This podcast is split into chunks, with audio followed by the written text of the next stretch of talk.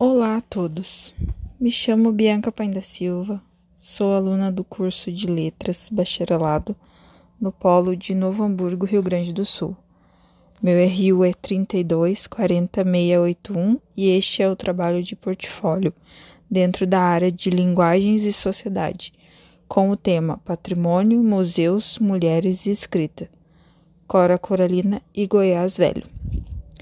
Dentro da temática do trabalho, eu gostaria de apresentar a vocês uma personalidade bastante importante na minha cidade, a artista visual Ariadne Decker.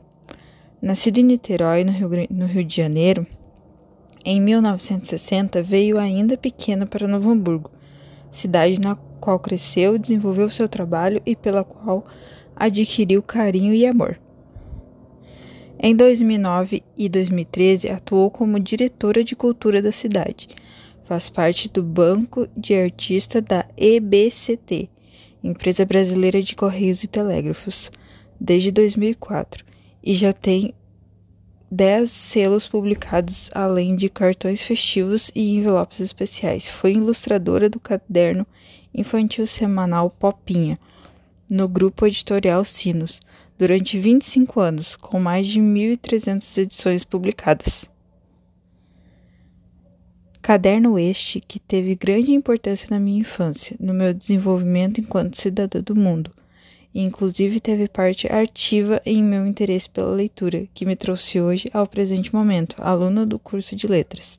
Influenciou meu mundo, minha maneira de pensar e meu futuro. Ariadna ministra aulas de desenho desde os 17 anos e formou-se em artes, com licenciatura plena em artes plásticas pela Fevale Novo Hamburgo em 1983. Fez sua primeira exposição individual em 1984, completando 30 anos de carreira. Participou de movimentos importantes para as artes visuais de sua cidade e estado, como Casa Velha Convívio de Arte Grupo Valão, Projeto Enartes. Fez diversas exposições pelo Brasil e exterior. Desenvolveu projetos especiais para empresas. Em seu ateliê, no momento, está criando projetos exclusivos com imagens de suas obras, pintando novas obras sob encomenda e pesquisando novos temas em seu trabalho. Em dada altura de nossas vidas, aqueles de nós que querem enxergar o mundo e suas realidades para além dos cabreços de gênero e classe impostos pela sociedade ao longo dos anos, descobrimos que a história do mundo, sobretudo do Brasil, nos foi contada pela ótica dos homens, poderosos, latifundiários e opressores. Dentro de um projeto colonial extrativista de Brasil, onde mulheres foram caladas e amputadas de seus feitos, sendo estes grandes ou essenciais. Não há outra coisa a se fazer a partir desse conhecimento. É preciso cavar fundo os arquivos da história e trazer à luz essa outra parte que falta contar. Descobrir onde fica a participação feminina e desvelar nossas raízes numa empreitada de conexões perdidas pela tinta passada do masculino, Onde estão as mulheres?